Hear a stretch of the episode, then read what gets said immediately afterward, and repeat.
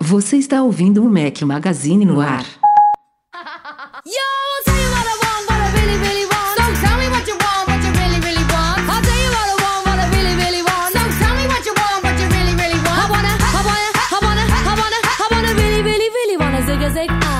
Fala galera do Mac Magazine, bem-vindos ao nosso podcast número 149. Olha que o próximo é especial, hein? 150, já já a gente chega lá. Hoje, e falar em especial, nossa trilha sonora também é de um ouvinte muito especial. O Gordo Geek sugeriu Spice Girls pra vocês, que tal?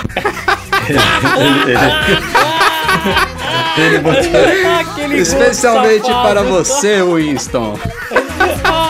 Safado, só podia. Cara, ele Bom não dia, só... boa tarde e boa noite a todos. Estou aqui, Rafael Fishman. Fala, Breno Mazzi, tudo bom? Fala, tudo bem? Espero que vocês tenham sentido a minha falta. O gordinho safado, cara. Cara, Avacalhou, essa né? sugestão, essa sugestão dele é de longa data, mas eu notei aqui que a gente tinha que colocar uma hora mais cedo ou mais tarde. Eduardo Pô, Marques, grande Edu, beleza? E aí, me pegou de surpresa essa trilha sonora. Então, por Fiquei... isso você não colocou a trilha na pauta, né? Pra gente ser pego de Tá surpresa. aí, cara, você que não lê a que pauta, tá, eu, tá lá. Eu passei batido. Ele tá, eu não li, aí eu passo batido na música assim. cara, a gente tinha que chamar ele, a gente tem que convencer ele a participar um dia, velho. Ele nunca participou?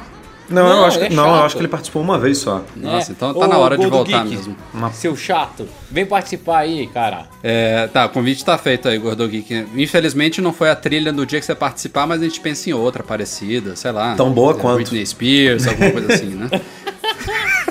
Backstreet Boys, putz. E aí, Edu, tá preparado pra viagem de amanhã? Preparado, preparado. É, Preparado, est- estaremos nos Estados Unidos mais uma vez para cobertura dos novos iPhones aí. Isso aí. Desta vez representados pelo, pelo carioca de plantão. isso aí, muito feliz com o dólar, é, muito feliz com, Sim, com, claro. com as nossas despesas, mas é, trabalho a gente tem que fazer e vamos fazer. Somos, somos obrigados. Exa- né? Exatamente, somos obrigados a enfrentar voos e filas para poder trazer um conteúdo bacana para vocês e vamos tentar fazer isso aí da melhor maneira possível. O Breno vai dar uma passadinha lá também para não perder o costume, mas vai ser mais bate-volta ainda, né, Breno? Ai, cara, eu só- estou indo porque aquela ansiedade, o Edu iria fazer o favor de trazer pra mim, mas eu falei, cara, esperar até terça ou quarta-feira. Greve nos chega, Correios, tá né? Vai que não chega. Greve nos... É, vai que não chega, vai que some. Daí eu dou um pulo lá, chego em Miami na sexta de manhã e tô tentando voltar sexta-noite mesmo. Então, é literalmente um bate-volta só pra pegar meu telefoninho. E eu vou ficar aqui esperando vocês trazerem o meu. É. É, né? Você tem mordomo, né, velho? Não, e, e- o, o Rafa não sabe a surpresa que eu preparei pra ele, né? Porque eu não, eu não comprei o rosa. Eu não comprei o rosa. Adivinha qual que vai por boa. Sedex pra, pra Bahia? É, né? É, né? Bom, é, fiquem ligados Só que aí, ele vai quinta, fazer sucesso no carnaval, hein? Cuidado. quinta e sexta-feira tem muito conteúdo especial pra vocês. Claro, a gente já falou muito sobre os novos iPhones, só que tem muito mais pra falar. Tem aparelhos nas, mãos, nas nossas mãos, né? Vamos fazer fotos, vídeos, primeiras impressões, unboxing, tudo isso que vocês já estão acostumados a ver nessas coberturas anuais da gente de lançamento dos novos iPhones. Fiquem ligados.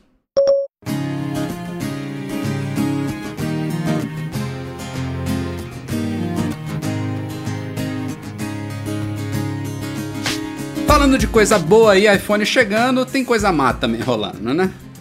Apple Watch no Brasil, a gente está aguardando a chegada do relógio há muito tempo. Ninguém sabe preço, ninguém sabe data, ninguém sabe nada.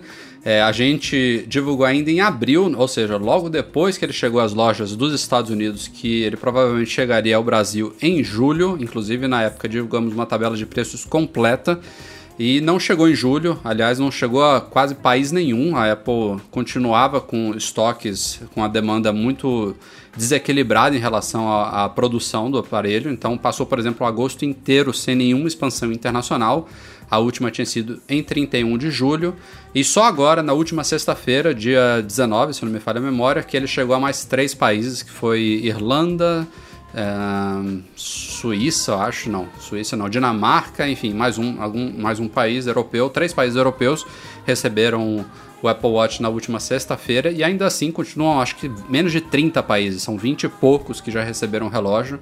A própria Bélgica, a gente vai falar mais à frente sobre uma nova loja que também inaugurou na sexta-feira, tinha watches em exposição, mas nada de watch à venda ainda também na Bélgica. Mas o que pintou na sexta-feira à noite também, a gente já tinha divulgado na virada de quinta para sexta-feira que os preços do watch seriam bem maiores do que a gente previa em abril, óbvio, né? O dólar só desde então subiu mais de 30, 40%. Não, o dólar é... bateu o recorde da história do mundo, é, da galáxia, do planeta. Mas só comparando com o que a cotação de abril para cá é uma diferença de mais de 40%, 30, 40%. Agora não lembro exatamente qual é a diferença, mas só o dólar é uma diferença absurda, sem falar em novos impostos aí, impostos reajustados, tudo mais estão rolando adoidado. É, e a gente falou também que o lançamento era iminente, a gente recebeu informações, inclusive das mesmas fontes da outra época, são fontes bem confiáveis nossas.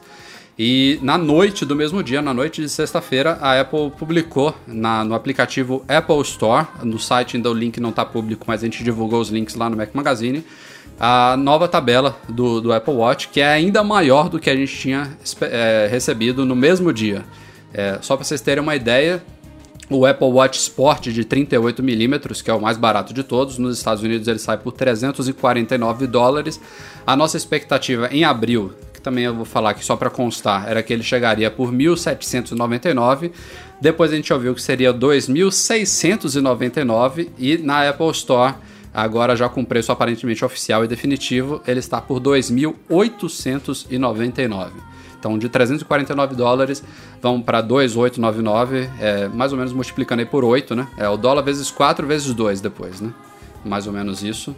É, e o top de linha, que é o Edition é, na cor é, ouro rosé, lá com a pulseira de fecho moderno. Nos Estados Unidos ele sai por 17 mil dólares. A gente aqui inicialmente achava que seriam 98 mil, depois a gente passou para 110 mil e o preço na verdade são 135 mil dólares. E aí? Ah, não, hum. mas, mas pagando à vista tem desconto. Tem. Ah, é verdade. É, putz. O legal, o legal é pagar em, em 12 vezes ou 24, né? As parcelas são baratinhas.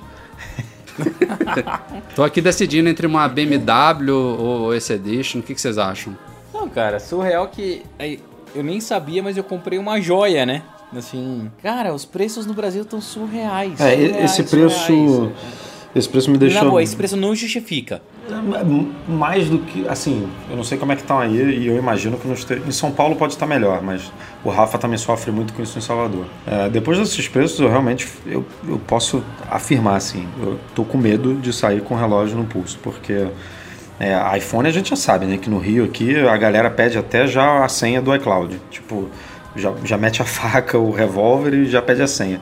Com esse relógio custando isso, cara, não, assim, realmente tá, tá rolando medo aqui de usar. O Breno, então, com o dele, que é, lá fora custa mil e aqui custa, sei lá, 10 mil reais, um negócio desse, é, é realmente problemático, cara essa conta Brasil que a gente sabe que é, leva em consideração tem, tem, o custo Brasil tem o dólar que como a gente falou tá batendo recorde histórico aí então né, ele por si só justifica, mas a gente sabe que tem um monte de, de conta aí que deixa os aparelhos mais caros, né? Tem, e, e, e a gente pega muito no pé da Apple, mas vamos combinar que não é só Apple. É, o, o Apple Watch é, um, é o produto que foi tabelado agora, né? Então é, ele está sofrendo muito com isso, mas os próprios novos aparelhos da Samsung aqui chegaram super caros, né? batendo mais ou menos ali os preços dos iPhones na época que a Apple não tinha feito a redução ainda, né? Do, do iPhone 6 e do 6 Plus. Então, é, tá ruim para todo mundo. É, com a Apple ainda é um pouquinho pior, né? Porque a gente sabe que a margem é alta e tudo. Mas tá difícil. Não, assim, Edu, concordo, tá tudo subindo, tá tudo foda. Mas nada me justifica esse dólar vezes 8 aí. Não, Isso... não, pera aí. É, é o dólar, é o, é o preço do, do, produto original, não, vezes, vezes 4, então, que é o dólar, depois vezes 2. Na verdade, é uma, é uma conta que é padrão da Apple. É, é, o que eu tava falando, é o que eu tava falando pro Edu. É porque há 3 anos era vezes 2, só que o dólar tava o quê? 2,50. Agora o dólar tá 4. É, mas, mas é meio e louco. Você, você pega o preço do Mac Pro, cara. O Mac Pro lá fora eles custa 2 mil é... e aqui custa 20 e poucos eles mil. Não, não, eles não reajustaram. O padrão não é padrão, né? Esse que é o problema. Se fosse padrão pra tudo, a gente já tá acostumado, tudo bem. Mas falando dos preços, eu acho um preço absurdo, não compensa comprar esse relógio é, nesse valor ainda, porque realmente ele não, não entrega, na minha opinião, tá? É, coisas tão fantásticas que justifiquem o preço. É um gadget legal, é divertido, é, serve legal para pegar notificações, auxilia você a fazer um esporte, assim. Só que o preço que tá no Brasil não compensa, na minha opinião.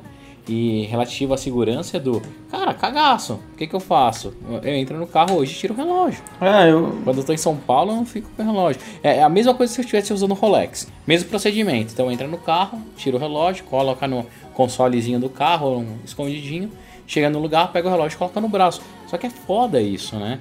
Porque cada vez mais é, a gente fica elitizado sem a real necessidade. É, é- eu acho babaquice. É foda, foda. Só lembrando que a gente está falando dos valores do relógio em si, mas os acessórios estão tão absurdos quanto, né?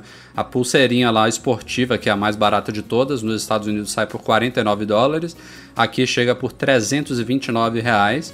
E a top de linha, que é a pulseira de elos na cor preta, né? Que antes nem era vendida à parte pela Apple, agora ela está sendo vendida lá por 549 dólares, se não me falha a memória. Aqui chega por quase 4.500 reais, é só a pulseira. Só ô, alguém quer comprar minha pulseira? Eu vendo a pulseira. eu vendo a pulseirinha. Não, não, eu vendo Então, também o relógio. isso que é meio louco, né? Até a conta da pulseira não bate muito, porque a pulseira esportiva, ela não, não é o dólar vezes dois. É. É, Edu, é 549. Não, não, a, a esportiva, 549. a esportiva. A esportiva. A, Ela- a, a de Elos tá batendo bem. Ela Se custa você 200, multiplicar né? 549 vezes 8 vai a 4,400. Mas a, a esportiva. Não. tá certinho, Edu. 49 vezes 8, 392. Tá até mais barato. Então, tá mais barata. Cara, é isso que eu tô eu, eu falando. vou viajar pra Miami e eu vou até sem meu Apple Watch. Vai que eu sou taxado na volta. Não, mas- É. Então, Enfim. usando não, não, não vai ter problema, né? Mas.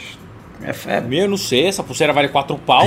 Cara, Lá em eu- Guarulhos os caras devem estar olhando assim, ó, tá descendo com, com o Apple Watch. Vamos roubar esse trouxa logo na saída, ó, desce com o Apple Watch. Vamos Fiquei me o questionando. Eu fiquei me questionando. Tá, eu sei que tem muita gente aí que tem dinheiro de sobra, que nem, nem quer muito saber do valor das coisas. Vai, tá afim de comprar o produto, compra e foda-se.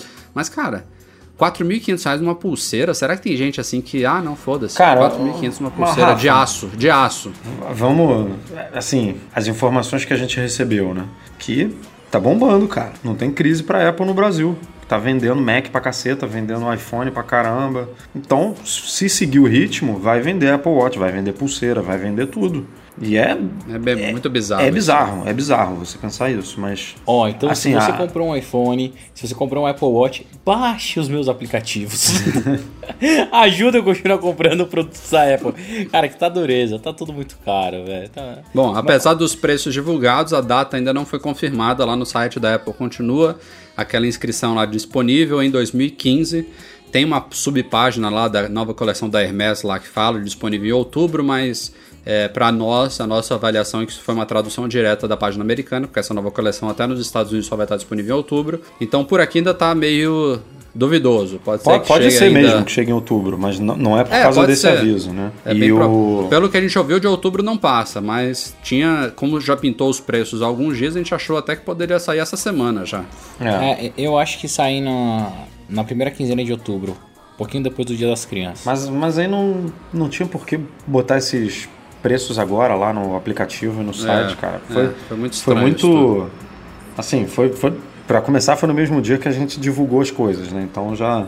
já já, eu já imaginei que fosse ser essa semana, na terça-feira. é, ou vamos, vamos ver se, sei lá, pode ser que aconteça ainda. É, na na sexta-feira, junto dos iPhones lá fora, não sei. É, junto do, do- da leva que o Rafa falou aí, né? Pode ser que o Brasil não tenha sido divulgado, mas que chegue aí. Enfim, não, não tem por que esses preços já estarem cadastrados e demorar um mês, 20 dias para isso ser lançado. Ah, esses, esses três países eles vão chegar nessa, nessa sexta-feira. Eu falei que foi na última, não. Era no dia 25. Bem Isso. lembrado. Então, é, seria estranho chegar ao Brasil agora e não, ele não tá constando na leva, mas pode acontecer. Saiu depois de meses, como sempre, o cronograma é bem à risca da Apple, né? Apresenta na WWDC em junho, depois tem uma série de betas, declara GM e uma semana depois aí da keynote de lançamento dos novos iPhones, ela libera o iOS 9. Chegou a versão final aí. É, o build, a compilação né, da versão final foi um pouquinho diferente da versão GM. Ela deve ter feito alguma correçãozinha besta aí desde então, mas a boa notícia é que quem tinha GM recebeu o update pelo ar, então não, não ficou defasado. Isso já aconteceu antes, né?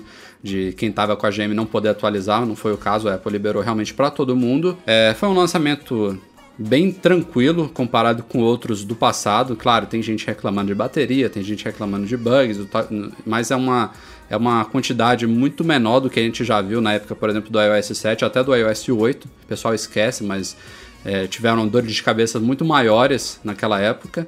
Por falar em lentidão, a gente até divulgou um, um teste bacana no site, acho que foi feito pelo Wall Street Journal é, com aparelhos antigos, que é sempre uma dúvida né, sobre esses sistemas novos, como é que ele se comporta. E é, o teste foi muito positivo, teve uma outra ação que o iOS 9 deixou até mais rápido em aparelhos antigos. Então, se essa é dúvida de alguém, a gente recomenda o update. É como eu falei lá no post, né? Se não for pelos recursos novos, pelas mudanças de interface, de fonte e tudo mais, que faça a atualização pelo menos pela segurança, né? Porque esses, essas atualizações elas trazem uma um sem número de correções aí de bugs de segurança, então é, em aparelhos que a gente tem dados pessoais, que a gente armazena e-mails, que a gente armazena fotos, que a gente acessa até banco, a bancos de internet banking pelo, pelos aparelhos, é sempre bom ter a última versão mais atualizada, mais segura.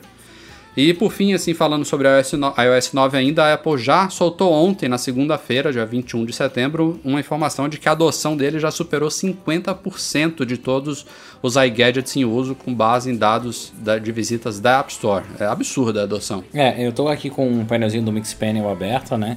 Que é um site onde você pode acompanhar em real time, e, e nele fala que 42,56% já estão no iOS 9 e 50,81% no iOS 8 e 6% nos, nos iOS mais antigos. Cara, é fantástico isso. Vamos ver se a Apple consegue realmente pivotar é, esse software para ficar tudo mais fácil e todo mundo ter acesso às novidades do iOS 9 que realmente são muito boas, principalmente para o desenvolvedor. Então, tipo, aqueles apps gigantescos que antigamente você tinha que distribuir um app único, que a gente chamava de universal para todos os devices. Isso acaba, tem um monte de coisa legal no iOS 9. Eu, particularmente, atualizei o meu telefone e achei que ficou bem melhor, tá super tranquilo.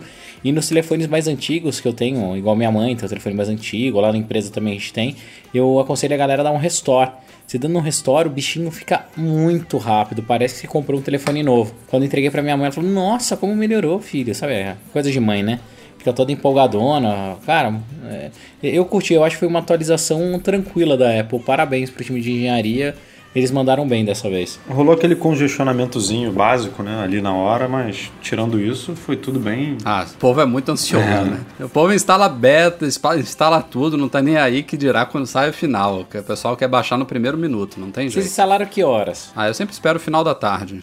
No final da tarde, começo da noite, eu vou baixar, sempre tá tranquilo já. Cara, eu. Que é horas depois, né? Eu fui alguns, alguns minutos depois, eu. A a atualização apareceu, eu fui testar para ver se estava congestionado, instalou numa boa. Sei lá, vou chutar aqui, é, duas e meia, três horas no máximo da tarde. É, na verdade, dessa vez congestionou muito o update pelo ar. Logo nos, na primeira hora depois do, da, da liberação, quem estava fazendo pelo iTunes estava indo bem rápido provavelmente uma fonte diferente de downloads e também o número de pessoas fazendo pelo iTunes é bem menor do que pelo ar, né? É, eu fiz pelo ar. Bota, né? Mas enfim, é, aos que estão em dúvidas aí, claro, tem muita gente que vai perguntar pra gente: ah, vocês acham que a Apple vai liberar um iOS 9.0.1? Claro que vai, né, gente? Updates vem toda hora, tem muita correção para fazer aí. É, ela já, vim, já vinha fazendo correções desde a fase beta, fez até na da GM para final, mas o trabalho continua. O iOS 9.1 que deve trazer aqueles emojis novos, eles, ele provavelmente só vai sair em novembro junto com o iPad Pro, é a expectativa aí. Então a gente tem ainda uma semana aí de setembro e mais o mês de outubro inteiro.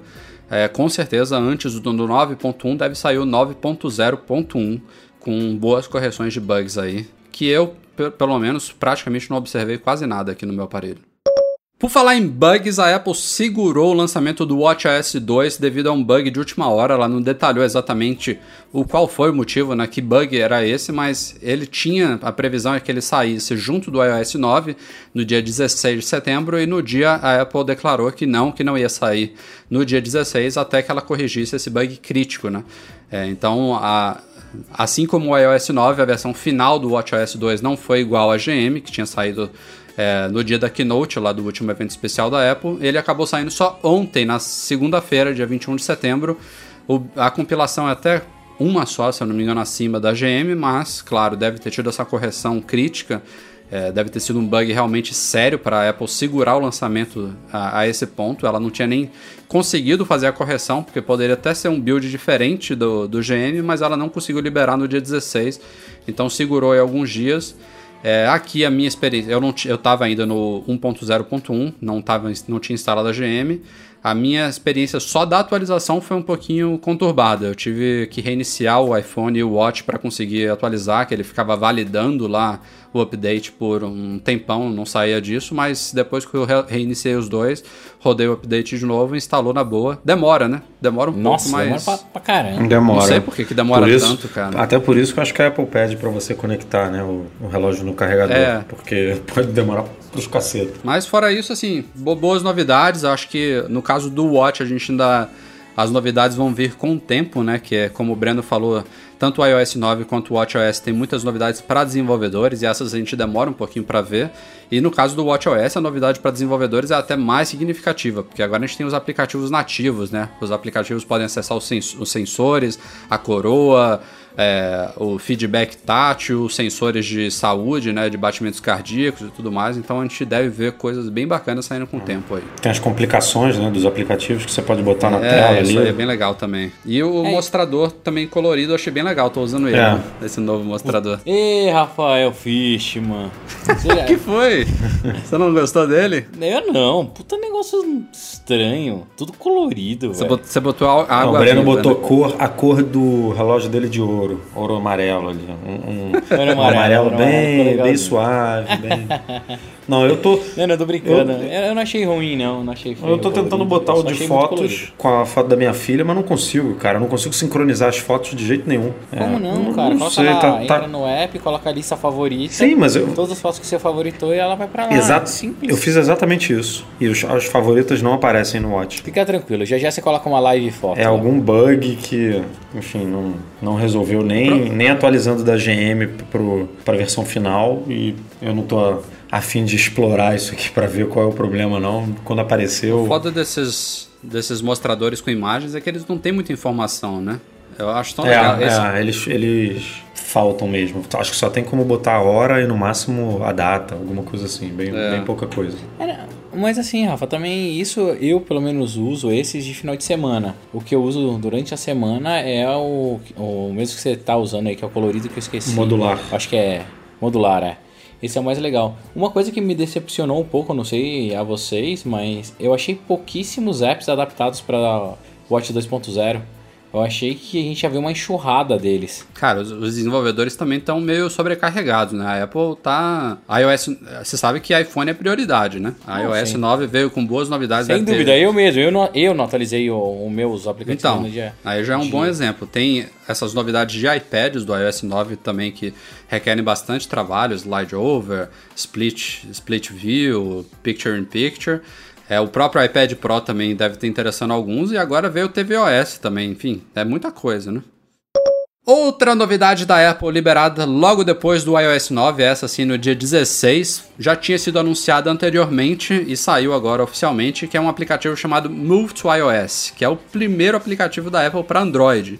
É, não vamos contar aqui o Beats Music, né, que ela comprou, já tinha lá para Android e ainda não foi relançado como Apple Music, vai ter também, vai ser o segundo aplicativo da Apple para Android, mas o primeiro foi justamente criado para tirar os usuários do Android. é um aplicativo que facilita a migração de dados de smartphones, eu acho que tablets também, né, para o iOS. Ele, Ele tá super bem varre todos- ranqueado, né? Lá no- na Google Play Store. O pessoal elogiou bastante se, lá no Se no tivesse Google estrela Play. negativa, seria sensacional. A última vez que eu, que eu olhei tinha 20 mil, mais de 20 mil é, notas de uma estrela lá. É. O pessoal fazendo Não, o- mimimi o, bravo. que eu mais gostei desse app é. Fica bem clara a filo- filosofia de cada empresa, né? O Google não tá nem aí, deixa lá. Imagina se a Apple ia deixar um software do Google de migração na loja dela. É, A Apple, na verdade, ela já tem uma cláusula lá do- da App Store que impede até citar outras Hum. plataformas. Então já, já, já morre aí, né? Então, mas a, a gente vai até falar dele mais pra frente. O, o Copy My Data não, não tá no, no Ele tá. na App Store? É, tá. Você não pode fazer o caminho inverso, mudar do iOS pro Android por ele? Eu acho que pode. Não sei. Bom, esse aplicativo que o Edu tá falando, o Copy My Data, é, é de uma, é uma empresa chamada. Esqueci, Edu? É, alguma. Media Mushroom, né? Acho que é, É, isso. acho que é isso aí, Media Mushroom. Basicamente, descobriu-se que o Move to iOS da Apple é um quase um rebranding do Copy My Data. Tem códigos desse aplicativo por todo lado do, do Move to iOS, então parece que a Apple, que já promovia esse Copy My Data na, num, num artigo de suporte lá sobre migração do Android para o iOS, ela já falava, já dava dica desse aplicativo, ela fez uma parceria com essa empresa e meio que colocou a marquinha dela lá e praticamente não mudou mais nada, né? O aplicativo é praticamente o mesmo com a carinha da Apple e enf- enfim, agora a assinatura oficial dela, ela provavelmente deixa as pessoas mais seguras para usar, né? É, é aquele aplicativo oficial, né, da Apple para fazer a migração. Então, por mais que o código tudo seja é, da Media Mushroom, tem ali a chancela da Apple, então a galera fica mais tranquila. Mas é, é isso, assim. Esse aplicativo, eu não, depois a gente pode até dar uma olhada. Mas se eu não me engano, esse aplicativo tá na App Store e você deve ter como fazer o caminho inverso. Então, eu acho que, como o Breno falou, não, não poderia ter um move to Android, porque aí você está citando né, o nome do Android, e aí está na, na cláusula, da, na- nas regras da App Store que não pode ter nenhuma referência a, a sistemas concorrentes e tal, mas, mas tá Mas ainda assim, Edu, eu tô pensando aqui, eu acho que o aplicativo rodando do Android pro iOS, ele deve ser bem mais eficaz, né, bem mais efetivo do que o inverso, porque no Android ele deve ter acesso a mais coisas do que o iOS permite com o aplicativo, né, para transferir os dados. Mas Imagino então, esse, esse, esse aplicativo, na verdade, ele pega né, contatos, calendário, é, mídia, né, foto Cara, e vídeo. Isso tudo o, o iPhone dá acesso, né? Você pode lá permitir, e aí ele deve jogar isso para a nuvem, de alguma forma, alguns... Ó, só- uma coisa básica que o iPhone, o iOS já não permite mais, me corrige, Breno, se eu estiver errado, é saber que aplicativos o cara tem instalado. E isso o Move, o Move to iOS faz. Ele varre os aplicativos que o cara tem no Android. Ele sugere, E né? quando ele acha os equivalentes no iOS, ele já sugere fazer o download. O que ele não acha, ele informa depois. Ó, esse aplicativo não pode ser encontrado. Ah, isso não que eu foi ia instalado. perguntar se ele fazia isso, porque pra mim o sensacional seria que ele puxasse automático todos os apps. E se É, o cara não, tivesse eles comprados no Android, ele devia dar de graça no Ah, iOS. é isso, é isso que eu ia comentar. Isso não rola. Se o aplicativo for pago, o cara tem que comprar de novo. Não tem o que fazer. É, não, mas isso seria sensacional. Seria, seria mesmo. E neste último final de semana, a Apple enfrentou uma dor de cabeça dura com a App Store. Um malware, é, pela prim... não sei se foi exatamente a primeira vez, mas foi possivelmente a primeira vez que atingiu vários aplicativos de vez, inclusive aplicativos famosos como o WeChat, que é bem quente na China e tem um motivo para ter sido um aplicativo da China. É, eles foram publicados na loja, ou seja, passaram pela verificação da Apple com o malware é, instalado. Foram mais de 40 aplicativos, se eu não me engano. A Apple já identificou, já retirou todos de lá. É um malware identificado como Xcode Ghost. E esse nome tem um motivo muito bom. Ele realmente é relacionado com o Xcode, que é o ambiente aí de programação de aplicativos da Apple, é por onde os desenvolvedores programam, desenvolvem seus aplicativos e compilam eles para enviar para o time da App Store. O que aconteceu é que fizeram uma cópia do Xcode na China, é, im- implementaram malware no sistema de, compila- de compilação de aplicativos do Xcode e hospedaram esse Xcode comprometido num serviço de compartilhamento de arquivos do Baidu, que é um grande portal aí na China, tem buscas, tem... É como se fosse um Google da China, o Baidu, na verdade. Tem como se fosse um Google Drive deles lá, e foram lá que eles hospedaram esse Xcode pirata é, comprometido. O porquê de alguns desenvolvedores terem baixado de lá é porque as conexões na China são uma porcaria. Então baixar o Xcode, que não é nada pequeno, acho que tem um gig e meio, não é isso, Breno? o Xcode? Não, bem mais. Mais? Enfim, Mais, que seja quase 2 GB, seis. 1 GB, enfim. Quase seis. 6? É. Nossa. Enfim, que seja. 1 GB na conexão da China já seria ruim. Que sejam 2 ou 6, não importa muito. O fato é que baixar desse, de- desse mirror, vamos dizer assim, do Baidu, foi meio tentador para alguns lá que não cogitaram a possibilidade de o Xcode estar comprometido. Então eles colocaram o código dos aplicativos lá, mandaram compilar, enviaram para a Apple. A coisa era tão mascarada que passou pela aprovação da Apple e aí por algum período que não foi especificado quanto, alguns, algumas dezenas aí de aplicativos tiveram na App Store comprometidos. O WeChat foi um deles. A versão chinesa de Angry Birds 2, ou seja, só quem baixou da China mesmo também estava nesse bolo, entre alguns outros desconhecidos. O que é uma coisa muito grave, né? O malware, é, a Apple diz que não sabe exatamente, não, não, não soube de casos realmente de, de ele ter sido explorado, de ter roubado dados, transmitido dados de usuários, mas o fato de ter pintado na App Store com toda a proteção que a Apple é, é, fala, né, que a App Store tem, de, de questão de segurança e tudo mais, de ter tido uma falha nesse nível, realmente é preocupante. É, não, isso fica feio, assim. Ah, tu- tudo bem que isso justifica, porque, ah, tem um Xcode externo que foi modificado, patati patatá. Ah, é, a explicação sempre existe, né, Birano? É, mas, cara, a Apple tinha que fazer uma validação desse pacote de submissão. Ele devia ter uma chave interna que validasse a origem desse software para desenvolvimento. E por mais que a galera fale agora, ah, mas é Swift, é código livre, vai ter um monte de alteração. Se a Apple se propôs a fazer uma linguagem de código aberto e ela tem um compilador, ela tem que garantir que tudo que seja publicado por ela seja seguro. Então, eles tinham que fazer alguma coisa agora para validar antes de fechar o binário. Isso é um, assim, foi um bug, uma falha grave de segurança. A vantagem é que, como todo, ah, todo sistema da Apple é extremamente seguro, cada app não tem acesso a pastas públicas, ela não tem acesso a pasta de sistema, tudo. O vírus, entre aspas, tá? O malware, ele não se alastra, ele não propaga. Ele fica só dentro daquele aplicativo. Mas, dependendo do usuário, dependendo de como ele age, é, ele vai acabar caindo. Ele pode colocar uma senha de cartão de crédito, ele pode colocar um- uma senha normal, ou até mesmo alguns dados que ele possa pedir. Então, bola fora para a Apple, né? Mas é louco, né, Nesse isso ponto. mesmo, porque não, nada foi falado sobre isso, o que que o, que que o malware faz, né? É, não, porque, cara, que, se parar pra pensar, tecnicamente ele não tem muito o que fazer. Né? Ele pode pegar alguns dados básicos que, do usuário, mas sempre usando aquela aplicação. Então tem que ser alguma coisa em cima daquela aplicação. Na minha cabeça que eu imagino que ele rode alguns eventos ali é, de keylog, pedindo uma conta. Se o app tem Facebook, ele pede a conta do Facebook do cara. É, se o app tem alguma outra coisa, pega o usuário e a conta e, e passa para ele. Se o app pede acesso à agenda, tipo o chat, ele pega a agenda do cara inteiro. São essas coisas, mas nada é muito, muito prejudicial. Imagina se isso fosse no Snapchat. Aí ia ter galerinha passando, passando um aperto, hein? É, o, bom é que, bom entre aspas, né, que dos males o menor, ficou um tanto restrito à China, né? Os poucos É. aplicativos Parece que foram só 40 apps, não é isso, Rafa? foram 40 e basicamente aplicativos usados na China. Aí o pessoal, claro, já pega logo o sensacionalismo, 500 milhões de usuários foram afetados. Claro, né? A galera da China. Pô, Um, um bilhão, né? Tipo, é. Ah, mas é um matéria caça sétimo do mundo foi afetado É. pelo bug. Não, que, que foi grave foi imperdoável. A Apple hoje, inclusive, publicou um artigo lá orientando desenvolvedores ao óbvio, né? Que é baixar o Xcode diretamente da Mac App Store, mas. É, cara, eles mandaram um e-mail para todos os desenvolvedores É. do mundo. Exato. Enfim, lição fica de lição, né?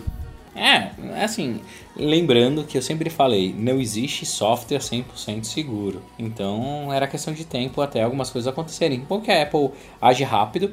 O único problema pra mim neste, nesse ponto é que parece que a Apple ela não está processando os novos binários na mesma velocidade. A gente mesmo aqui na Móvel está sofrendo. A gente tem update de quatro apps que a gente submeteu ontem para o iTunes Connect. Até agora ele ainda não está disponível para su, ah, submissão para review. Eles devem estar fazendo um puta pente fino, checando um monte de coisa, É, mas é uma demora 100% aceitável, plausível. A gente- cabe a gente esperar um pouquinho e ver o que, que vai acontecer, para deixar sempre o usuário seguro. Saiu na semana passada mais um trailer do filme Steve Jobs, aquele filme que era da Sony Pictures, que passou para Universal Studios, que é roteirizado pelo Aaron Sorkin, lá da rede social, dirigido pelo Danny Boyle, que tem o Michael Fassbender como ator principal no papel do Jobs. Enfim, é bom se contextualizar aqui, porque o que tem de filme sobre o Jobs não está escrito, né? Mas esse é o grande, a grande produção aí do momento. Vai estrear neste mês de outubro nos Estados Unidos e em alguns outros países.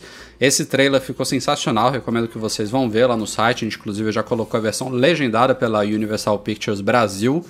É, me deixou ainda mais instigado a ver o filme. São cerca de dois minutos aí mostrando. Mostram bem o que a gente falou num artigo recente sobre o filme, os três momentos dele, né? O filme basicamente é, ele, ele, é focado em três momentos da história da Apple e do Jobs, que é o lançamento do, do Next, né? No, não, do Macintosh, em 1984 depois do Next, é isso, Edu? Isso, do Next Computer, depois do iMac. E depois do iMac fecha em 1998, ou seja, a gente não vai ver iPod, não vai ver iPhone, não vai ter iPad, nada disso.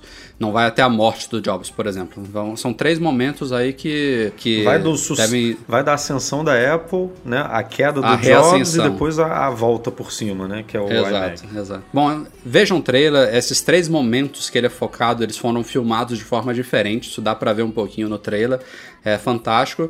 E a má notícia é que o que a gente já tinha visto lá no IMDB, que é o Internet Movie Database, é o imdb.com, um site sensacional para quem acompanha filmes e séries. Ele já tinha informação de que o filme chegaria ao Brasil só em janeiro e a Universal Brasil ela confirmou lá no Facebook que de fato ele só chega ao Brasil em janeiro. Então, pena. Que tristeza. O Breno, é fato. A, a, gente, a gente promete que o Breno vai aos Estados Unidos, ver o filme e vai voltar para escrever a o review dele pra gente.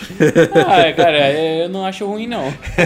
Vai pagar Ô, quanto, Universo, quanto vai manda aí, o Breno, olha só, se o Breno, convite pré-estreia. Se o Breno, por acaso, não for, o Marcelo Melo, nosso colaborador, também pode ir ver, porque o Marcelo não, não, toda hora tá viajando também, então tá na Edu, boa. Edu e Rafael, Universo, Universal, manda aí pra gente, pré-estreia, convite, a gente é, vai. É uma boa, é uma boa, hein, Breno? Pô, Mandou bem, pensou rápido, isso aí. É, eu vou com prazer. Se não, meu amigo, sabe que tem meios alternativos de assistir. Para, o cara, o Rafael acabou de pedir um apoio pra falar merda. Passa a próxima pauta, vai. O Edu vai cortar isso. Os caras da iFixit não perderam tempo. É, sempre que sai hardware novo da Apple, a gente acompanha as desmontagens deles lá, os teardowns que eles fazem dos produtos para mostrar as entranhas, todos os componentes internos, como que ele é construído, o que, que tem de novo ali que a Apple não falou. E na, da semana passada para cá eles já desmontaram dois dos produtos recentes da Apple. O primeiro foi o iPad Mini 4, que praticamente não. Ele teve meio segundo na keynote, né? É, porque a Apple ficou focada muito no iPad Pro.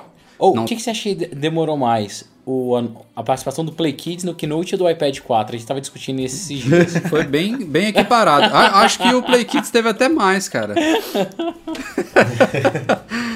Bom, o iPad Mini 4 é basicamente uma mescla aí do iPad Air 2 com o iPad Mini 3. Ele tem boa parte do hardware aí interno do iPad Air 2 agora na tela de 7.9 polegadas, né? Então, é basicamente o que eu achava que seria o iPad Mini 3, né? Quando ele foi lançado. A Apple deixou ele bem aquém do que era o iPad Air 2. Tanto é que nesse ano ela não mexeu no iPad Air, mexeu só no iPad Mini, deixou ele equiparado e agora vai ver com o iPad Pro que realmente está à frente dos dois. Então a iFixit desmontou e mostrou o que a gente já esperava. O iPad mini tem mesmo 2 GB de RAM, tem um processador A9 que roda um, A9 não, desculpa, o A8 que roda um pouquinho abaixo do A8X do iPad Air 2, só que assim, são bastante equiparados, não tem muito o que falar, ele também está bem mais fino, mais leve, né, assim como foi o iPad Air 2 nem, nenhuma grande surpresa, pelo que eu me lembro do, do Teardown, né, Edu? Você se lembra aí do, do iPad Mini 4? Acho que foi, foi até você. Foi, não sei se foi não, você não, ou foi, fez o post, mas. Foi você, eu fiz o da Apple TV. Mas. É, eu não. Mas é... Pelo que eu me lembro, não tinha, não tinha nada de muito especial. É, né? o que a gente está discutindo aqui, até nem foi para o site ainda, é o do display dele, né? Que é o. Como é que é o nome daquele site? Displaymate, se não me engano? Displaymate, é. É, que chegou à conclusão aí de que é um. Acho que, se não me engano, o melhor, né? Não é nenhum dos melhores. É o melhor display que existe atualmente no mercado. Óbvio que. Até né? eles testarem o iPad Pro, é, né? Não, até testar o iPhone também essa semana, não sabe, né? Vai pegar, pode ser melhor também. É. Mas dos que estão à venda hoje, é o melhor display em, em ambiente real né, de uso, assim, com reflexo, com É. do sol, debaixo do. é, obviamente comparando com outros tablets com o mesmo estilo de tela, né? Não, não tá entrando aí é, outras tecnologias como aquela do Kindle e tal. A gente está falando de tela colorida, retroiluminada. Mas é, não, acho que é- Mini eu acho que ficou, ficou bem bacana esse novo. Pra quem, pra quem gosta do form factor dele, né, de 7.9 É, o- é o polegadas, que a gente sempre legal. falou, né, cara? Era o iPad que deveria ter sido lançado no ano passado, junto Uhum. do iPad Air 2. Ia ficar a família ali toda bonitinha, completinha, mas a Apple preferiu adiar aí por um ano essa. E não, ia, e não tinha como não colocar o Touch ID no ano passado, né? Ia ficar muito esquisito o iPad Air ter o Touch ID e o iPad Mini não. Então ela meio que só colocou isso. É, foi, foi mais esquisito, pra não dizer vergonhoso, o update que ela fez no iPad mini no, no ano passado do que não ter mexido no iPad Air nesse ano. Pelo menos foi mais Foi, foi- honesto. É, exatamente, foi honesto, né? O, ah, o iPad Air 2 ainda é um puta de um tablet, a gente não precisa fazer nada agora com ele, continue aí. E é aquela velha história, né? Que tem quem quer comprar fica decepcionado e quem tem fica feliz. então, para os donos aí do iPad Air 2, foi um bom negócio, foi um, um iPad aí que vai, Vai durar vai- dois vai anos, permanecer mais tempo aí como sendo o atual. É, mas assim, só puxando aqui iPad rapidinho, vocês acham que não colocar o Force Touch ou 3D Touch nos iPads foi uma falha bizarra da Apple? É normal? O que, que vocês acham? Eu, eu nunca vi uma tecnologia que traga uma diferença tão grande quanto essa, como foi, por exemplo, o caso do Touch ID, chegar no iPhone e no resto da linha ao mesmo tempo. É sempre chega primeiro o iPhone e no ano seguinte chega aos outros produtos. Mas esse, na verdade, chegou no, no Apple Watch, né? Já tem aí. Não, tudo bem. Seis meses. Mas assim, é, por mais que o Tim Cook fale que eles não ficam segurando tecnologia, não sei o quê. É, isso aí foi balela, Cara, não né? é, ver- cara, não é verdade. Ah. Eles sempre fizeram Aquele isso. buraco na Eu- câmera do iPad lá no- na primeira versão, né? É, cara, eu, eu aposto, aposto, aposto que eles fizeram estudo tudo e não colocaram pra colocar ano que vem, pra ter a- até motivo pra vender o iPad normal. O iPad normal nem foi atualizado esse ano, então eu, eu duvido que a gente ia ver em tudo assim. Eu duvido, duvido. Ainda bem que chegou no iPhone, era capaz de nem colocarem no iPhone, segurarem pro ano que vem. Não, e Pra fazer um chegou lançamento do e, site mais e legal. chegou ainda, bota aspas aí, porque a gente ainda não testou, né? Mas melhor do que o do relógio, né? Com mais interação. Ah, não mas- sei. É, eu não É, sei que- se é, é melhor ou se eles fizeram esse blá blá blá só pra mudar o nome e colocar que é o Touch 3D, né? Não, mas é melhor só pelo fato de que ele, ele já é contextual, né? Não é no Watch, não importa onde você pressiona na tela, ele tem uma função única. Uhum. No, no iPhone, a depender de onde você pressionar, ele vai ter uma, uma resposta diferente pelo próprio tamanho É, não, da tela, né? Isso que eu ia falar, Rafael, mas Só isso aí ali, já altera bastante a coisa. aquilo ali nem, nem necessariamente hardware precisa estar envolvido, né? Ele pega o ponto do botão que você está apertando, ele sabe que está embaixo e pode ser um clique único, ele te mostra. Lógico que vai ser contextual. É que no, no, no Apple Watch não tem como mostrar mais que uma informação ao mesmo tempo. É. Só isso. Bom, outro produto que já passou nas mãos da iFixit foi, como o Edu falou, a Apple TV nova. Essa até surpreende porque ela não chegou ao mercado ainda. Já pintou unboxing, já pintou primeiras impressões e tudo mais. É claro Rafa, que. não chegou ao mercado mais ou menos, né? O eBay pipocou um monte É, o eBay lá, né? Cara, O eBay- o eBay nega é vai muito malandro, né, cara? Meu Deus do céu. É, a Apple, só para situar o pessoal, ela, ela distribuiu o Developer Kits, né? Que ela deu a oportunidade de alguns desenvolvedores receberem um Apple TV por módicos 1 dólar. É, o kit completo Ó, na caixa. vírgula, tá? Porque o meu deu quase 5 conto. É, é o kit completo na caixa, provavelmente praticamente idêntica do, do produto final de outubro. Tem o controle, tem a Apple TV, tem os cabinhos, tem tudo lá, lá dentro. E alguns malandros já pegaram esse kit de desenvolvedores e estão colocando no eBay. Um deles saiu por 1.500 dólares. Só lembrando que ela vai custar 149 nos Estados Unidos, tá? E foi, foi leiloada a 1.500. Mas é, a iFixit também conseguiu uma dessas, já desmontou. Surpreendentemente, ela parece ser bem irreparável, né? No, na nota que ela dá lá, eles colocaram 8 de 10, ou seja, é um produto realmente fácil de ser acessado, de talvez reparar algum componente, trocar alguma coisa lá dentro. E bem bonitinho, eu achei também, viu, Apple TV? O controle é um pouco mais complicado, até pelo tamanho dele, tem adesivo segurando ali a carcaça e tudo mais, só que bacana. Confirmaram os 2 GB de RAM também da Apple TV que já tinha sido falado anteriormente. É, a, a, a fonte de alimentação tem uma parte curiosa lá, né, Edu? Ela parece que não tem um cabo É. ligando ela à placa lógica. Cara, quando, Achei muito louco quando isso. eu li aquilo, eu pensei até que fosse, sei lá, alguma brincadeira da iFix, alguma pegadinha que na, na linha seguinte ia ter uma, sei lá, alguma informação complementar, mas não. é. Os caras falaram isso mesmo, que não tem. É, A fonte de alimentação ela fica numa pecinha de plástico, que, é como, que serve também como dissipador de calor e, e, e de base ali da, da Apple TV. E, e parece que tudo é feito para placa. A energia passa para a placa lógica pelos parafusos que prendem a placa lógica ao dissipador de calor. Então é muito louco, né? Bizarro. Um belíssimo trabalho de engenharia, É, né, cara? Muito louco. Mas eu, sei lá, eu, eu acho ela bonita e feia ao mesmo tempo, assim, a Apple TV. Eu, eu gost, sempre gostei da caixinha preta ali, pequenininha, mas depois que a gente viu alguns conceitos aí aparecendo, né, quando, quando começaram a pintar os rumores dessa nova Apple TV, é, eu vi coisa mais bonita do que essa caixinha preta aí. Então me deu uma. Não, não vou dizer desanimada, porque o produto. Você não vai comprar o produto pelo visual dele. Esse é o tipo de produto que você compra realmente pela funcionalidade, pelo, pelo que ele vai te oferecer ali para ficar sentado no ócio ali horas e horas vendo filmes e séries, mas e agora jogos e tudo mais, né? Mas tinha coisas mais É bonitinhas, né? O pessoal fez coisas É mais bonitinhas. Ela, ela não simplesmente deixou da terceira geração para a quarta um pouco mais alta.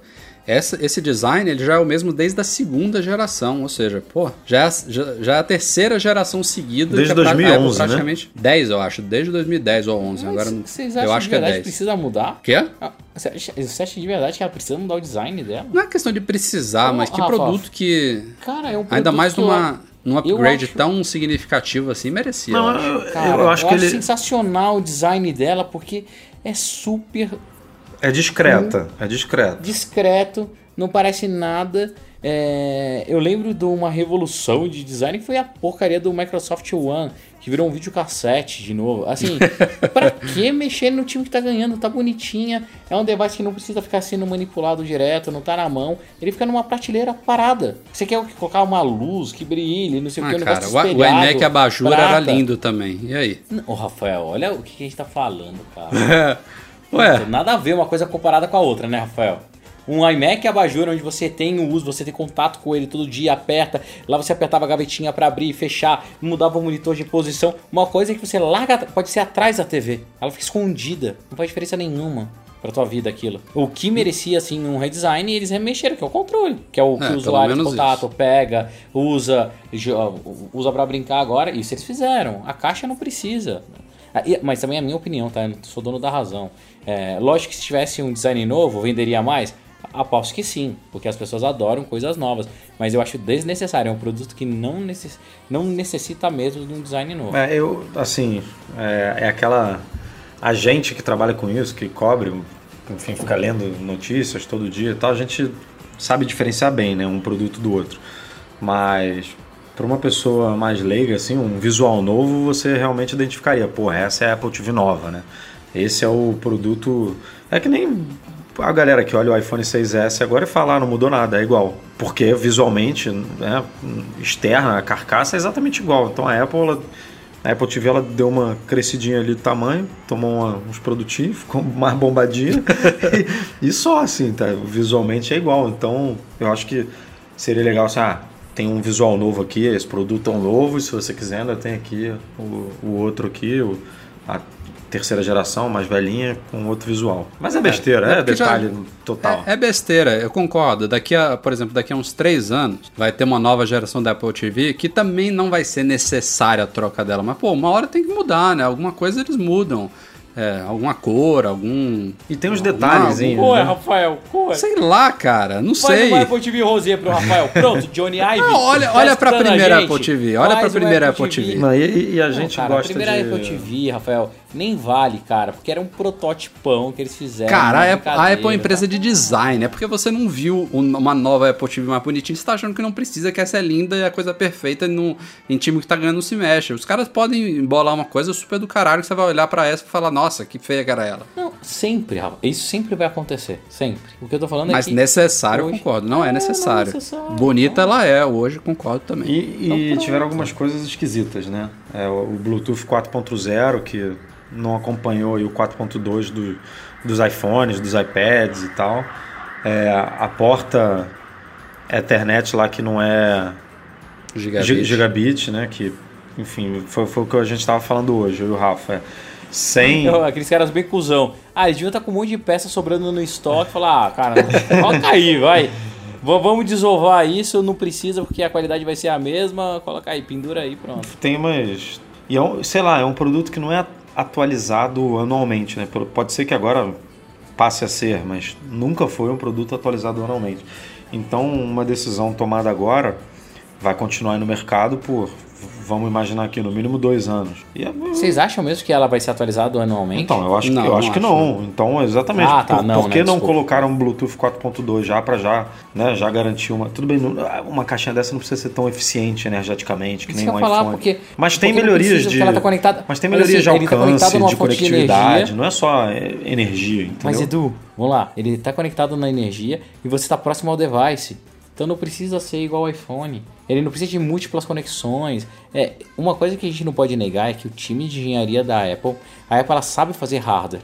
Eu ainda acho que ela sabe fazer mais hardware do que software na minha cabeça. Então, se eles fizeram nessa configuração, é que ela vai dar conta do recado tranquilamente, tranquilamente. Eu só não posso falar mais porque eu estou sob NDA.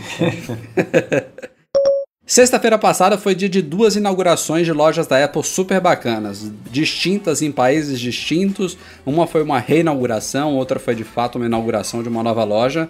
A primeira delas é a loja que fica na sede da Apple em Cupertino, lá em Infinite Loop, que era a loja anteriormente conhecida como Apple Company Store. É uma loja diferente de todas as outras que a Apple tem, porque é lá que ela vende souvenirs oficiais com a marca dela. Aliás, é o único lugar do mundo é, pelo menos de oficial, né, de produtos oficiais, que você encontra camisetas, canecas, porta-cartões, caderninhos, escambar 4 e camisas com a marca da Apple. É, essa loja, além de ela ter essa diferencial de produtos, ela também tinha um design bem antigo, para falar a verdade, era uma loja bem diferente. Ela foi fechada em junho, né? Junho ou julho? É, não, junho. Logo depois da, da, da WWDC, ela foi fechada para reforma. A gente no MM Tour 4, a gente até passou por lá pela frente, infelizmente, estava ainda em reforma. E ela foi reinaugurada nessa sexta-feira passada, dia 19, como Apple Retail Store Infinite Loop, ou seja, ela perdeu o nome Company Store. Ela tá com um visual totalmente novo, que é uma nova, uma nova, um novo design aí que as lojas estão seguindo, que é parecida com essa outra que a gente vai falar daqui a pouco, que é a loja da Bélgica.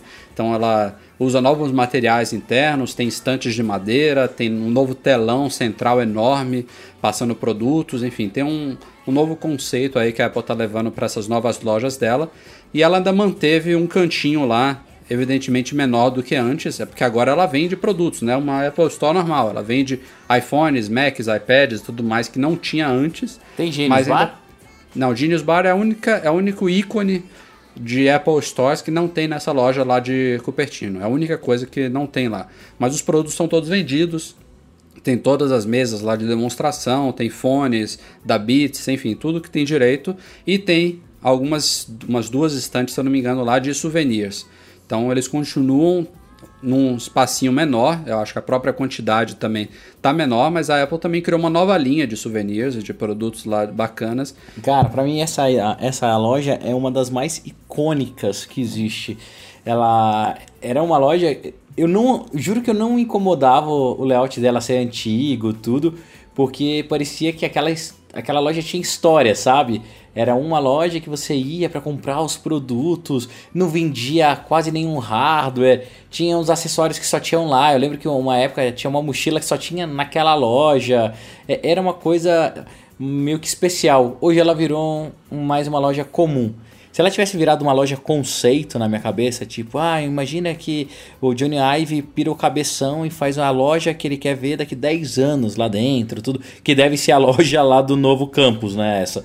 É, seria mais interessante. Perder um pouquinho do charme. Até mesmo que parece que os itens, né, que são esses colecionáveis da Apple, deu uma diminuída para dar espaço para essa nova loja. Então, tudo na vida vira moderno. Antigamente parecia uma mercearia da Apple, agora virou, uma Apple Store de verdade. É, Mas eu tô, eu tô na dúvida aqui com essas coisas de, dos merchandising, né? Os, as camisetas, as canecas, porque é, naquele naquela carta interna que a gente divulgou no site, é, eles, Tim Cook deixou bem claro ali que eles estão redesenhando, né, que eles estão refazendo todos esses materiais. Que, eu não sei se essa é a oferta inicial, que ah, a gente abriu a loja com isso aqui, com meia dúzia de camisetas e meia dúzia de canecas e lápis, e, e com o tempo a gente vai fazer mais e aumentar essa oferta, ou se a gente vai ficar só sempre é, com essas três prateleirinhas aqui dedicadas a, a esse tipo de, de, de produto, porque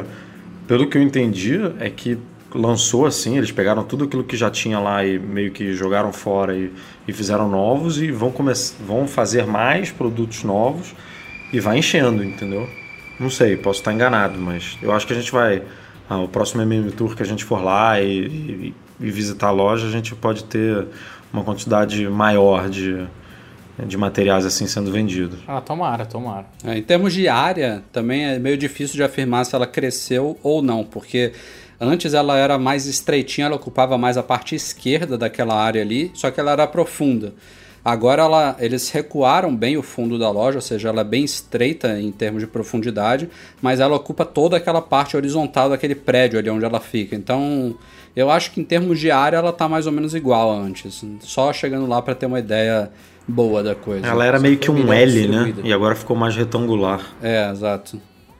Enfim, um- é uma parada obrigatória para quem vai ao Vale do Silício, sem dúvida nenhuma.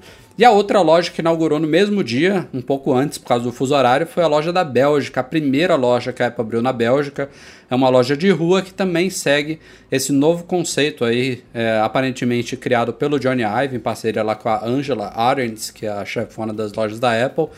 E ficou sensacional também, viu? A loja de esquina com um- um- uma, uma, uma fachada com vidro curvo, com um telão enorme no fundo, com árvores dentro dela, com estantes de madeira, com novas Banquinhos, né? mesas As com árvores têm banquinhos ali pra É. você ficar sentado. banquinhos. As mesas têm sensor de movimento que abrem a tomadinha que você vai conectar os, os Macs. Enfim, cheio de firula a loja. Ficou muito bacana. Cara, mesmo. ficou super bonita mesmo. Ah, mandar um abração pro meu brother que tá lá. O Daniel que mandou um milhão de fotos pra mim, fiquei babando na loja. Ele tava em Frankfurt, catou o carro, foi até lá pra, pra poder acompanhar a inauguração. Foi fantástica. A única coisa que ficou devendo, a Apple não deu camisetinhas nela, Pô, né? É isso verdade. foi muito estranho, né, cara? eles deram- que, que bizarro Eles isso. deram uns cartõezinhos temáticos com cartoons, né? Algumas coisas assim lá. Que Ah, mas não substitui bem- a camisetinha, né? Não, Pô, não substitui, É, não substitui. Aliás, decepcionou isso e decepcionou ter as mesas do Watch e ninguém poder comprar lá.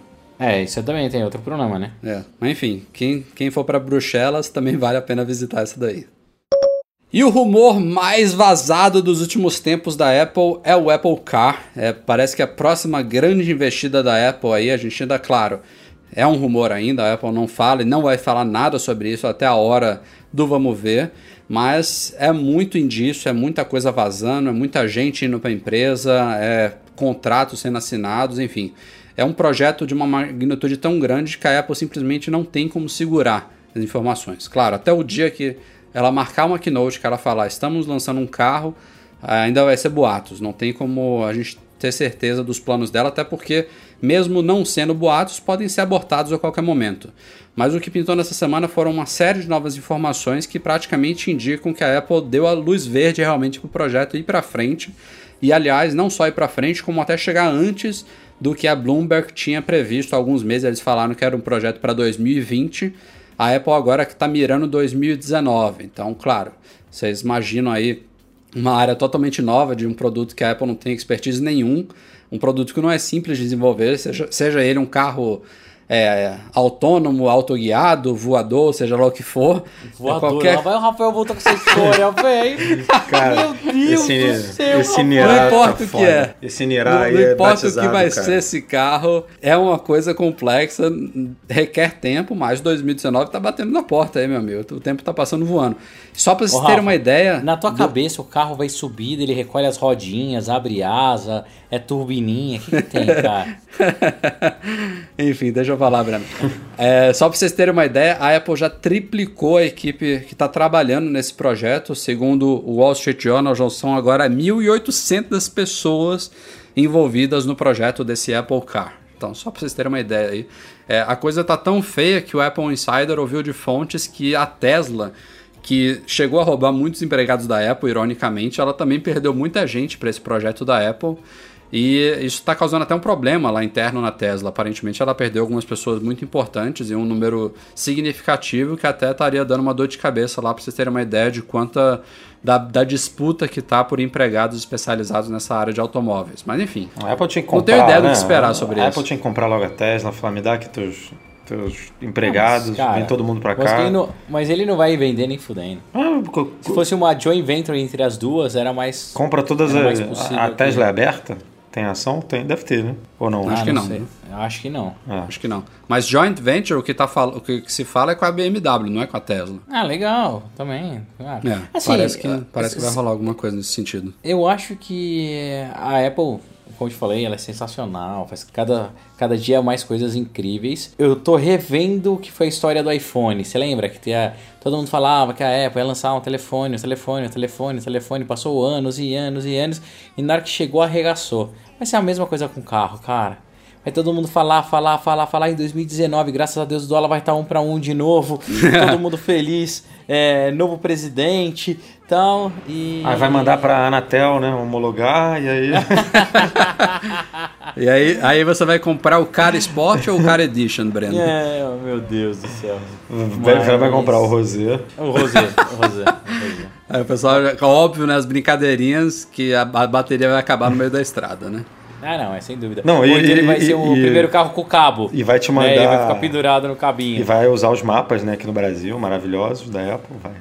Você vai botar, quero ir daqui até ali e vai pra lá. Não, mas vai ser interessante ver isso, cara. Eu tô, eu tô super empolgado. Toda vez que eu leio uma notícia relacionada a isso, eu fico muito, muito empolgado porque na minha cabeça é uma das pequenas coisas que a.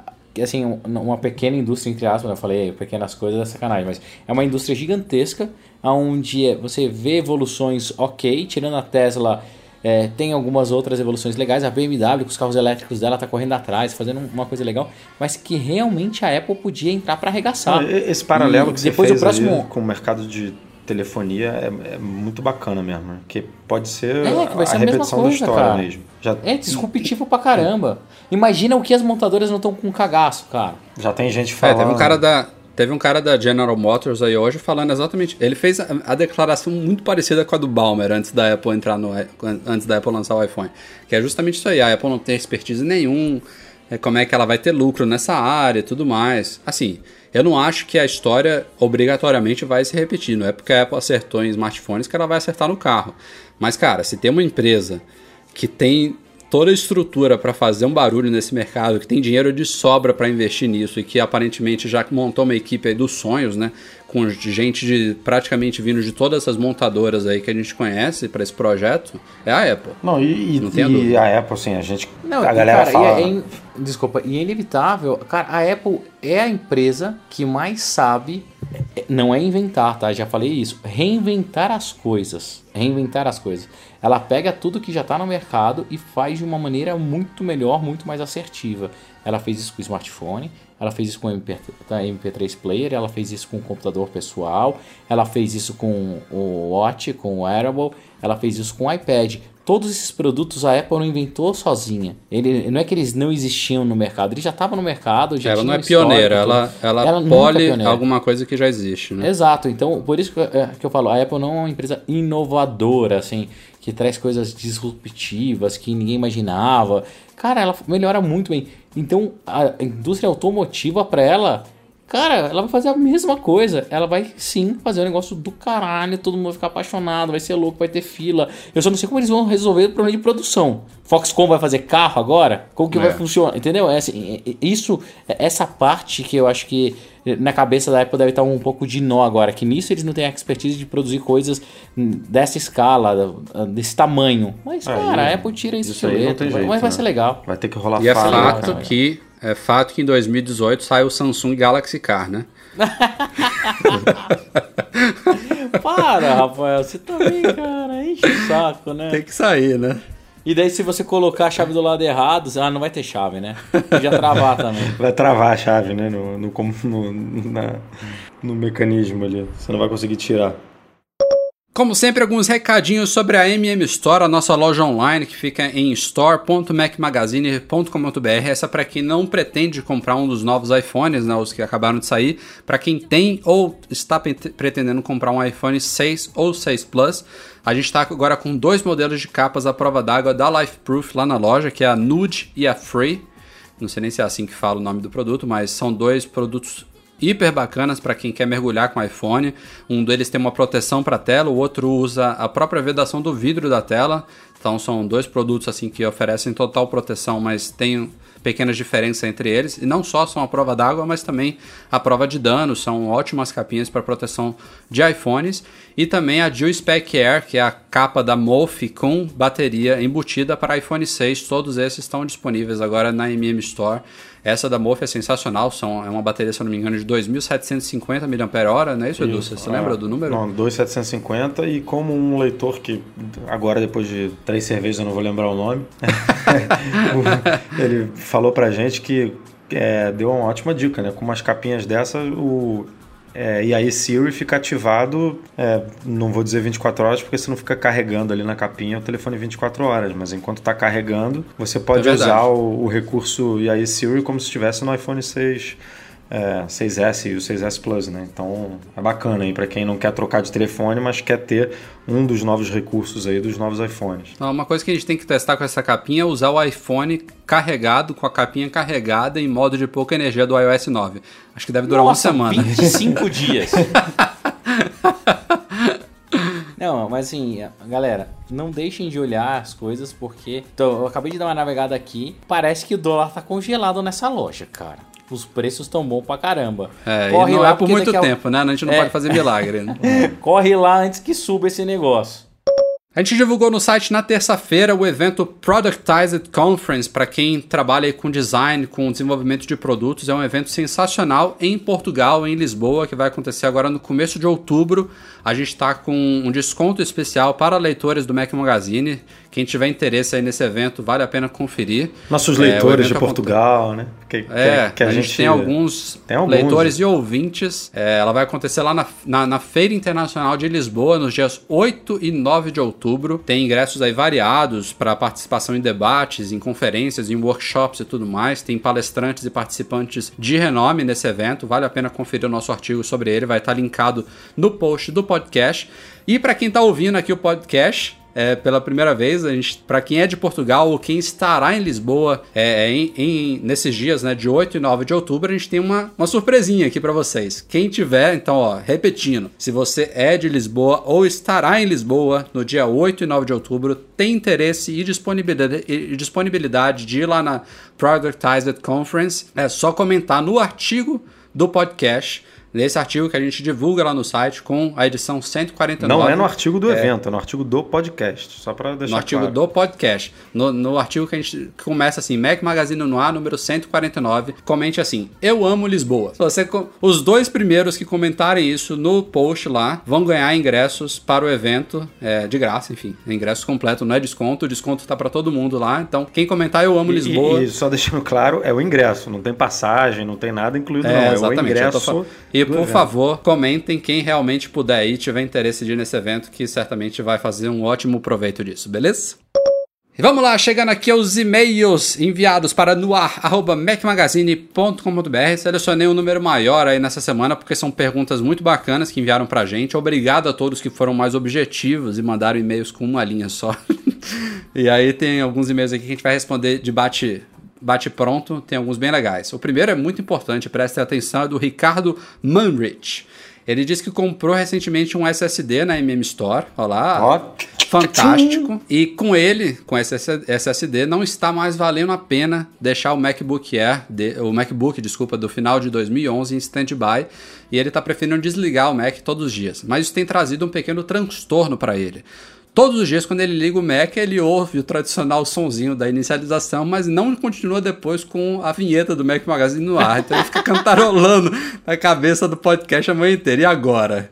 Ricardo, desculpa, desculpa, eu, mas. Acontece comigo também, eu acho que era Todo mundo louco. sofre com isso, cara. Putz, que bom. Ai. Eu, eu acho que eu era o único maluco, cara. Ai, eu fico tão tranquilo de escutar isso. Que bom por dividir isso com a gente. Obrigado. Segundo e-mail vem do Rainerson Dornelas, que viajou com a gente no MM Tour. Foi no 4, né, Edu? No último? Já tô até perdido. Foi, não sei foi, se foi no 3 ou no nosso, 4. foi no, foi no 4. no quarto, nosso professor de beisebol. Um abraço pra É ele. isso aí, é ele mesmo. Abração, Rainerson. Ele tá, ele tá se perguntando por que, que a Apple não portou o Xcode para o iPad Pro. Vocês conseguem imaginar um motivo? Breno, diga aí. Você acha que o Xcode devia ser compatível com o iPad? Não sei, acho que não. Não, não, tem, não vejo por que colocar nele. Não, é, é É. que eu tô imaginando que ele, ele imaginou uma estação de trabalho com tecladinho e tudo, né? Que poderia ser usado É. fácil pra, Cara. pra codificar. É, né? a- sei, na verdade, a ideia aqui é que o iPad Pro ele vai ser a ferramenta de trabalho de muita gente. O ca- vai ter gente que vai falar, olha, agora eu vou conseguir, eu quero trabalhar tudo no iPad Pro, não quero ter mais um Mac. Ele É, eu já, já tem poder para isso, né? Não, não, poder ele tem, mas eu acho que não tá maduro o suficiente para isso ainda. Depende muito de ecossistemas dos apps funcionarem melhor, estarem mais adaptados, tem que ver como que o Pencil realmente se comporta. Eu É. acho que Mas não é possível tão é, né? simplório. Porque você Possível desenvolve é. para Mac no Mac, né? Então você Não, pode desenvolver para iOS no iOS. Inception. É, Assim, tudo é possível. Depende de tempo e dedicação dos times. Então, não sei até que ponto eles veem isso sendo um interessante. É, eu acho que É. antes do iPad Pro, essa, Cara, essa- é que tem muita coisa. isso nunca foi cogitado. né? Simulador. Puta, não sei se ia funcionar, mas é, É, uma essa boa questão ideia. do simulador é, é importante mesmo. Mas que tem jeito, tem. Seguindo em frente, Lucas Brito. Bom dia, atualizei meu iPhone 5S para o iOS 9 no dia do lançamento e notei que não apareceu o aplicativo News, que era uma das novidades do novo sistema, e também não Rapaz. apareceu o widget de bateria. Será que aconteceu algum problema na atualização? Não foi apresentada nenhuma mensagem de erro. Diga, Eduardo. Rapaz, rapaz.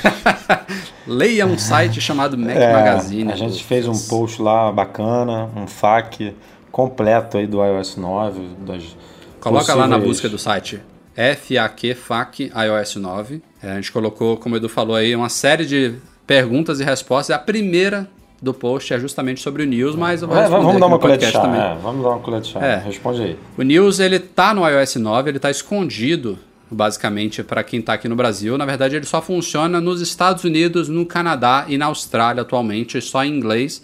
Mas quem quiser testar o News é só ir lá em ajuste geral, idioma e região, região e mudar para Estados Unidos, Canadá ou Austrália. Talvez você tenha que reiniciar o aparelho, talvez automaticamente já apareça o News lá e vocês podem usar normalmente. Então a região do aparelho não é o país da App Store, não confunda, que eu vi gente confundindo. Ela precisa estar definida para um desses três países para o News aparecer. E outras dúvidas que você tiver também estão nesse arquivo, nesse artigo lá de FAQ, beleza, Agora, Lucas? é- essa coisa aí do ícone da bateria dele não aparecer no widget, não... Isso, Ah, não, isso aí eu isso, bem, é, bem lembrado. isso é só essa- no, pro 6 e pro 6 Plus? Não, né? Eu acho que é só para quem tem o Watch. Ah, Porque rapaz. quem não tem o Watch, Vai. a bateria já tá lá no topo. né? Exatamente, é, não faz sentido nenhum aparecer. Tem razão. Então, ele não falou se ele tem ou não, mas eu acho que é isso. Seguindo em frente, são dois e-mails em um aqui. Um do Simval de Abrantes. é, ele fala que a Apple não deixou claro se o iPad Mini 4, que possui o mesmo hardware do iPad Air 2, também vai ter o recurso de multitarefa split screen. E o Bruno Taumaturgo Brasil Monberg. Ele também pergunta se o recurso de slide over está liberado para terceiros ou se é exclusivo dos apps nativos. Bom, respondendo a primeira pergunta do Simval, o iPad Mini 4 ele suporta tudo que o iPad Air 2 suporta, então split screen, slide over, picture in picture, tá tudo lá. É, a Apple não falou claramente, mas tem lá nas letrinhas pequenas do site dela isso sim. E o recurso de slide over, Bruno, ele está disponível para desenvolvedores. Na verdade, todos esses recursos estão disponíveis para desenvolvedores. Já estão saindo vários aplicativos com suporte a eles. Fique ligado nas nossas colunas updates recentes na App Store, que a gente está destacando vários aplicativos legais que já estão incorporando isso aí. Seguindo, mais três e-mails aqui. Essa semana foi, foi quente. Ó. Cristiano Santos. Uma dúvida. Agora os novos iPhones com o 3D Touch, eles vão atrapalhar quando você usar películas de vidro nele? Diga aí, Eduardo. Não, não. Nós também fizemos um, um artigo bem legal lá no site falando sobre isso. Inclusive, jabá aqui, é, das nossas películas que a gente vende, que são todas compatíveis com. Todas seguindo as diretrizes aí da, da Apple, então são todas compatíveis com é, todos os recursos aí do, do, dos iPhones, então elas seguem lá as, as regras de 0,3 milímetros, de não deixar bolhas entre a superfície ali do vidro e a película, enfim, tá tudo normal, você pode comprar numa boa e usar numa boa que não tem problema nenhum. Inclusive nas lojas dos Estados Unidos, a Apple já colocou algumas películas é, como essas que a gente vende na MM Store na área lá de acessórios para os iPhones novos. Então não tem dúvida nenhuma, beleza? Breno, essa vai para você, do Fernando Gomes. Ele estava ouvindo no último podcast a gente discutir sobre os apps nativos, é, a exclusão de apps nativos. Eu acho que você não estava no podcast, né? Não, não, era o Silvão. É, bem lembrado. Mas enfim, a pergunta dele não tem nada a ver com isso. legal, legal. Não, brincadeira. Nirá, Nirá. Tem, tem um pouquinho. E nirá, nirá, nirá. Tem um pouquinho a ver. Ele fala assim. É, ele lembra que a Microsoft ela foi multada há muitos anos por trazer o Internet Explorer é, pré-instalado e como default no Windows. Eu me lembro realmente de alguma coisa assim. Ele Na pergunta Europa. se a Apple não estaria correndo o mesmo rico, o mesmo risco, o mesmo risco de ser multada por trazer também navegadores, cliente de e-mail e tudo mais pré-instalados e default no iOS. Ou são casos diferentes? O que, que você acha? Cara, eu acho que são. Depende do ponto de vista. Não, mas, É, mas deixa eu eu- vou interromper o Breno. São casos bem diferentes, porque o da Internet Explorer, se eu não me engano, foi monopólio, né? De, de navegador, Isso. se eu não me engano. De navegador, é. Porque ele tinha um market share muito alto de É. hardware com o software rodando e daí virou monopólio. Mas, assim, na minha visão, tá esquecendo que é monopólio ou não. É, eu acho que não dar direito às pessoas à escolha é ruim, independente de onde ela estiver. É, os apps da Apple nativos, se não puder apagar, ele pelo menos tem- teria que me dar a opção de dar um hide e substituir ele pelo app que eu quero. Exato. Hoje, o que a Apple ela mais faz bem é esse ecossistema e suporte que ela dá para os desenvolvedores e para que eles cri- criem soluções mágicas e de vez em quando melhores do que a própria Apple. Por isso que ela continua fazendo milhões e milhões de aquisições de empresas pequenas e botando para dentro dela. Só assim ela deixa esse mercado quente, né? deixa esse mercado aquecido e com um grande sonho de, ah, quem sabe um dia minha empresa não, com, não seja comprada pela Apple porque eu resolvi um pedacinho do negócio e não precisa resolver o todo. Então eu vejo com bons olhos, estou torcendo, espero que o Steve Jobs, o Tim Cook, é, veio, veio aqui do, do além. É, né? es- es- espero que o, o Tim Cook Que John Sculley sacanagem, né? Volta, volta, volta! Nada de flat mais. É, flat design. Mas, cara, quero muito que nas próximas versões eu possa escolher o meu aplicativo padrão de e-mail. Meu aplicativo já tá na hora padrão. mesmo. É, cara, o Android faz isso desde a primeira versão. Então, é, é- é detalhe. Mas eu, vamos ver. E falando em Microsoft aqui Olha, pra só fechar... falar disso, eu falei, cara, eu falei do Steve Jobs e apareci. Dica, sabe como guardar uma nota enquanto usa uma aplicação? Cara, eu quero matar isso. N- Não sei porque não matou ainda, porque dá pra desabilitar, mas enfim. Aonde? Fa- Desabilita as notificações do app, cara. Ah, não, mas ele continua lá. Eu quero matar esse app Ah, desgraçado. matar o app não dá. Falando em Microsoft, aqui pra fechar nossa leitura longa de e-mails dessa vez, Fabiano Moreira. É, ele, ele também pegou uma coisa que a gente discutiu aqui no podcast passado e retrasado sobre aquela patente lá da Apple, do teclado, do Surface, não sei o que. Ele mandou aqui dois links que aparentemente comprovam que de fato a Apple tem uma patente de um acessório realmente desse tipo e um deles fala que a Microsoft licenciou essas patentes da Apple para desenvolver aquele acessório do Surface. Enfim, eu queria ver um documento oficial de que realmente a Microsoft está pagando royalties para a Apple. É, é- é- são informações assim de terceiros. Eu acredito que aconteça mesmo, mas é o que eu falei no último podcast. Por mais que a gente saiba disso agora, e a gente que tá nesse meio, a gente nem lembrava ou não sabia disso, que dirá para o público em geral. Então, a impressão que fica é que a Apple realmente está copiando, né? Porque o, pro- o produto da Microsoft já está aí no mercado há uns dois anos e agora a Apple está chegando com muito parecido. Por mais que a patente seja dela, por mais que ela tenha licenciado, é só a impressão do público que fica. Vamos Mas lá, se ela pode fazer vez, isso Rafa. legalmente, maravilha. Ela não tá copiando nada, ela está melhorando algo que já- existe. É.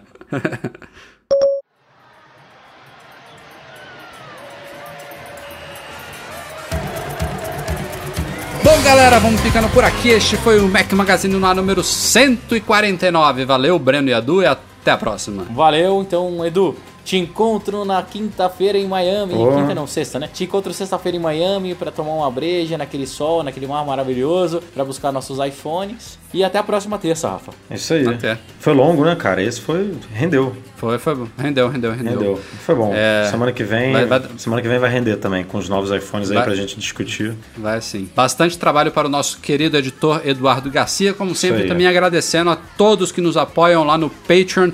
E obrigado a vocês pela audiência de sempre. Até semana que vem. Tchau, tchau. Um abraço.